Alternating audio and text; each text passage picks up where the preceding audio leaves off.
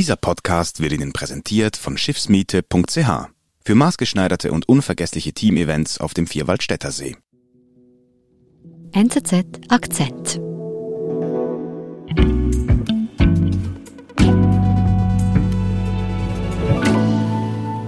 Andreas, wir haben seit fünf Wochen Krieg. Wie lange dauert das denn noch? Der russische Präsident Wladimir Putin könnte den Krieg natürlich heute oder morgen schon beenden, indem mhm. er die Truppen aus der Ukraine zurückzieht. Aber natürlich wird er das nicht tun. Mhm.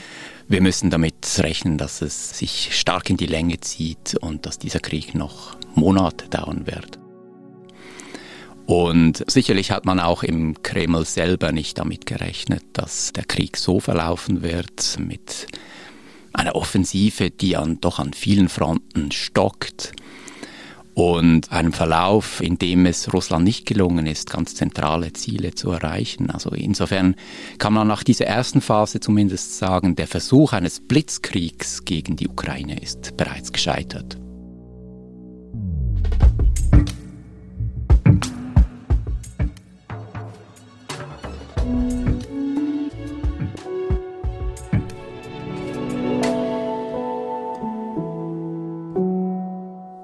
Vor fünf Wochen ist Russland in die Ukraine einmarschiert und du sagst, heute kann man sagen, es läuft nicht nach Plan für Putin. Was hat er denn alles nicht erreicht, was er sich vorgenommen hatte? Russland spricht ja von Denazifizierung der Ukraine. Das ist ein seltsamer Begriff, weil in, in Kiew, in der Hauptstadt der Ukraine, nicht Nazis herrschen. Aber das ist nun mal der Begriff, den man in Moskau verwendet. Und darunter müssen wir verstehen eigentlich einen Sturz der ukrainischen Regierung, eine völlig neue Machtordnung in der Ukraine. Und das ist nicht ansatzweise zu erkennen. Also mhm. der ukrainische Präsident Zelensky ist nicht gestürzt worden. Die Regierung hat nicht kapituliert. Sie ist nicht gewillt, auf ihren Westkurs äh, zu verzichten. Mhm. Und natürlich hat, haben auch die ukrainischen Truppen selber nicht kapituliert. Es ist den Russen auch gar nicht gelungen, die wichtigsten Städte einzunehmen. Alle wirklich großen Städte sind weiterhin in ukrainischer Hand. Hm. Also wirklich eine schlechte Bilanz aus Sicht Russlands nach fünf Wochen Krieg. Woran liegt das denn?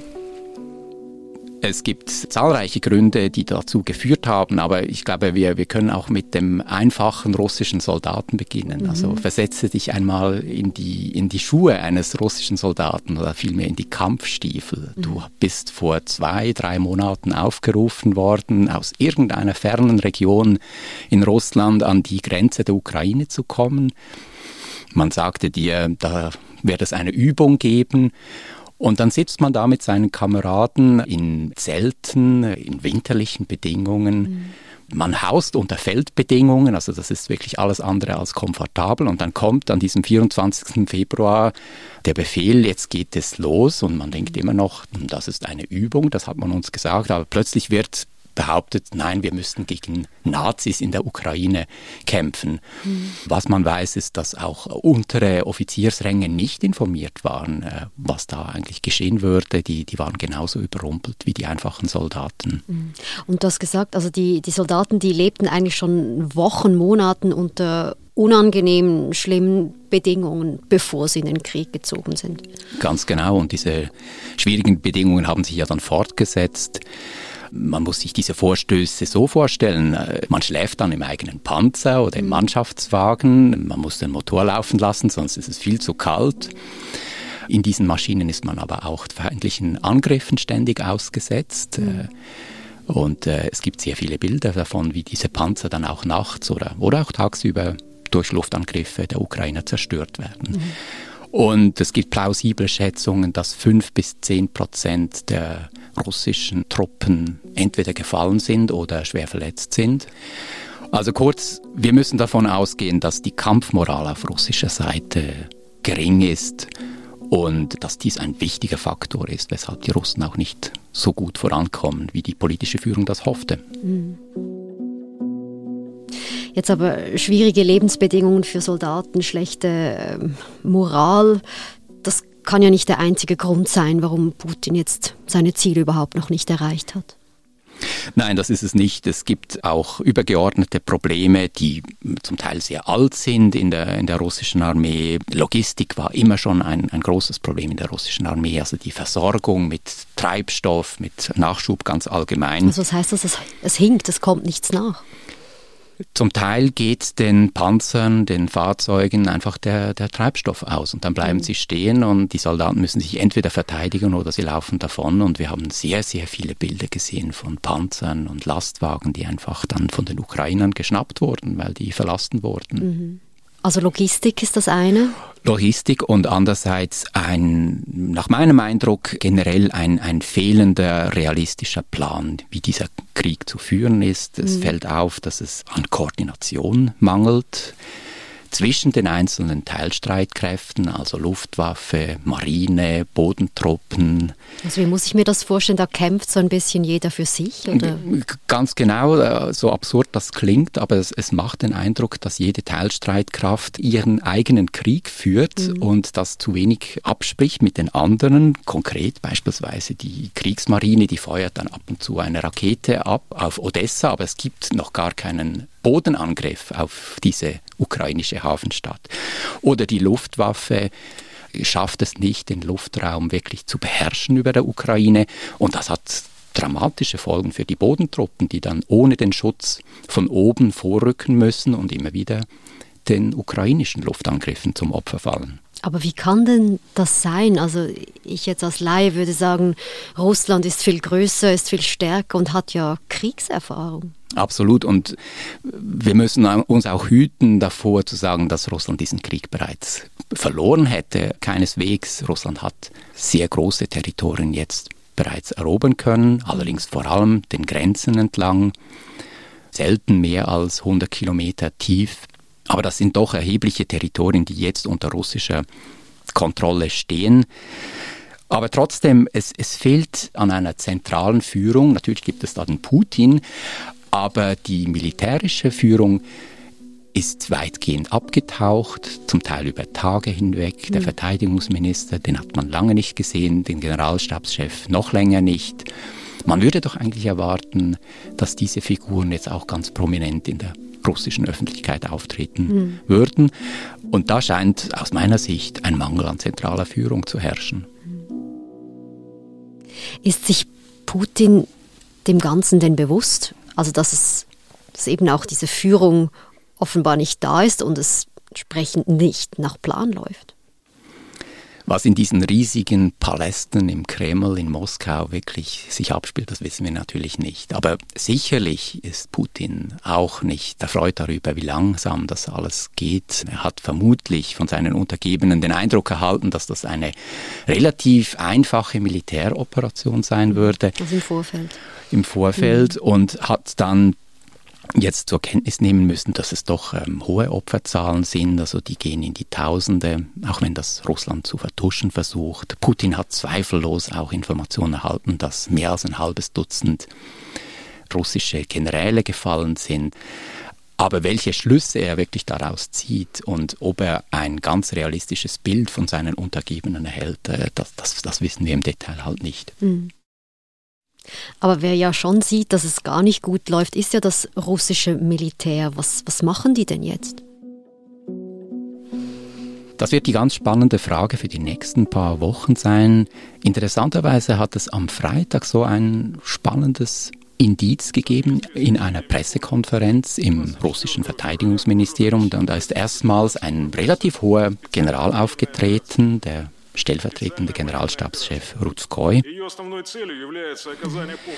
Und er hat grundsätzlich äh, eine lange Liste von Erfolgen aufgezählt, was man alles erobert hat, wie viele ukrainische Kriegsgüter man zerstört hat und hat auch absurde Behauptungen gemacht, beispielsweise, dass dass man die allergrößte Mühe sich gebe, um die ukrainische Zivilbevölkerung zu schützen. Mhm. Wir wissen ja, dass das alles nicht stimmt. Mhm. Aber versteckt in dieser Präsentation war auch eine Information darüber, dass sich Russland nun in Zukunft auf ein Hauptziel konzentrieren werde und dieses Ziel lautet, den Donbass zu kontrollieren. Das ist diese Region ganz im Osten der Ukraine, die teilweise ja schon seit acht Jahren von prorussischen Separatisten besetzt ist. Und es geht jetzt offenbar darum, die beiden betroffenen Regionen Donetsk und Luhansk noch ganz zu erobern. Und dann könnte Russland sagen, wir haben unser Hauptziel erreicht.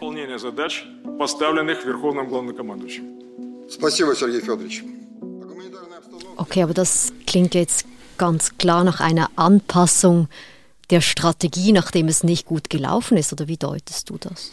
Das ist eine mögliche Interpretation. Das müssen wir für die nächsten Wochen sicher im Auge behalten. Es ist ein neuer Akzent, würde ich sagen.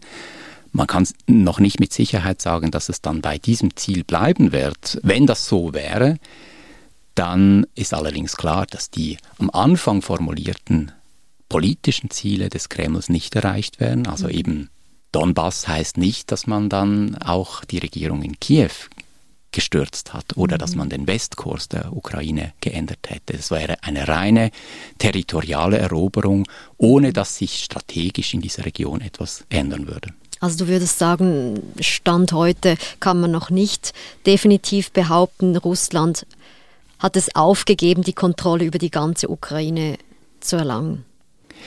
Das kann man noch nicht sagen, aber ich würde auch aufgrund des Kriegsverlaufs davon ausgehen, dass eine Kontrolle über die gesamte Ukraine nicht gelingen wird. Das mhm. sieht man doch relativ deutlich aufgrund des äh, militärischen Einsatzes, dass Russland nicht genügend Truppen hat, dass man den Widerstand der Ukraine unterschätzt hat.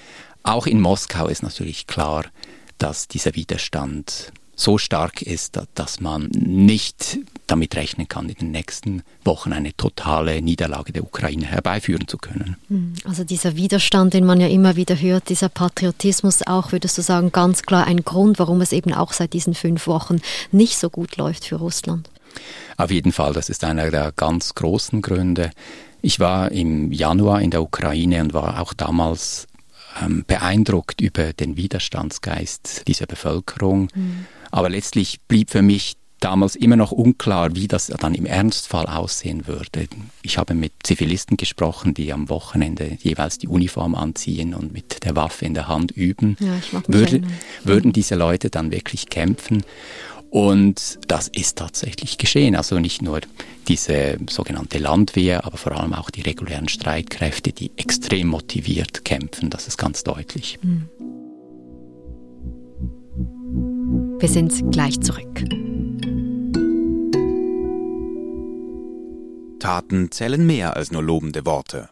Mieten Sie Ihr eigenes Schiff und danken Sie damit Ihren Mitarbeitenden mit einem unvergesslichen Teamausflug auf dem Vierwaldstätter See. Sie werden sehen, die Zentralschweizer Naturlandschaft wirkt Wunder. Maßgeschneiderte Angebote und eine persönliche Beratung finden Sie unter schiffsmiete.ch. Bis bald auf dem schönsten See der Schweiz.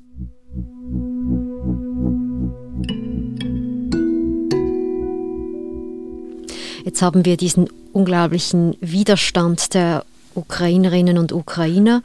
Wir haben ähm, das russische Militär, das hier die strategischen Ziele anpasst. Seit fünf Wochen läuft es nicht nach Plan. Was heißt das für die kommenden Tage, für die kommenden Wochen? Also muss man damit rechnen, dass Russland hier auch zum Äußersten greift, also sprich einen Schritt weiter geht und andere Waffen einsetzt, chemische Waffen einsetzt?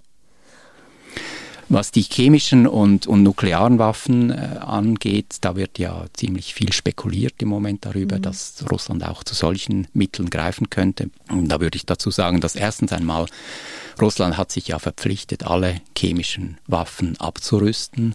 Grundsätzlich sollte es keine großen Arsenale mehr haben. Mhm. Es gibt auch keine Hinweise darauf, dass, dass die, die Streitkräfte mit chemischen Waffen ausgerüstet sind. Und bei den nuklearen Waffen, ja, man kann es nicht völlig ausschließen, dass, dass Putin dann, wenn er ganz mit dem Rücken zur Wand steht, sogar eine beispielsweise eine taktische Atombombe in der Ukraine einsetzen würde. Aber ich halte das für sehr, sehr unwahrscheinlich.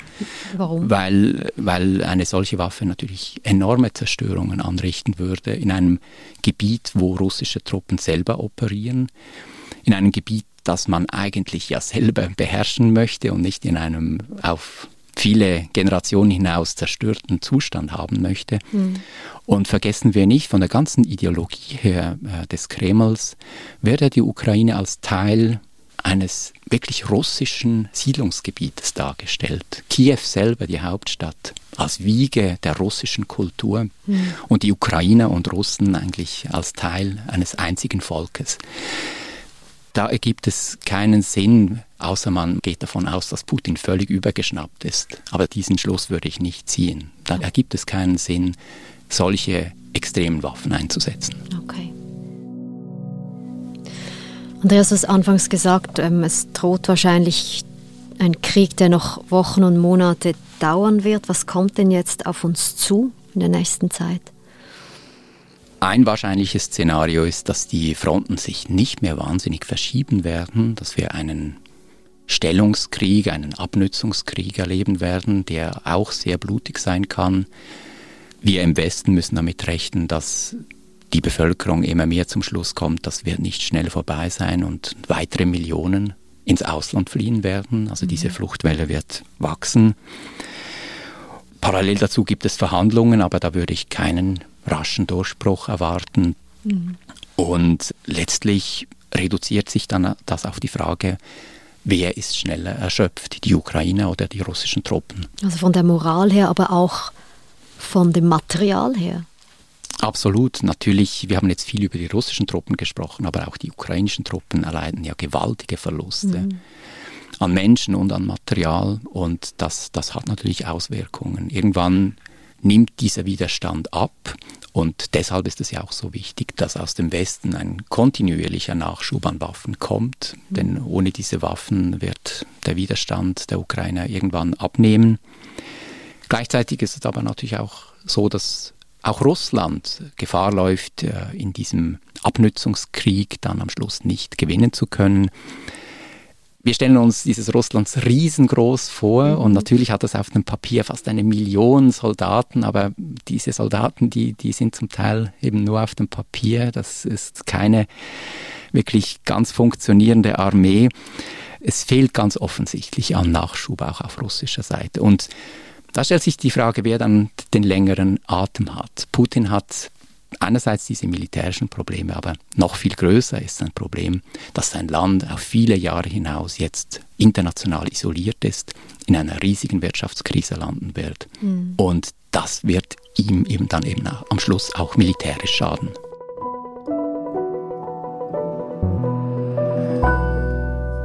Andreas, vielen Dank für deine Einschätzung. Danke dir, Nadine. Das war unser Akzent. Ich bin Nadine Landert. Bis bald.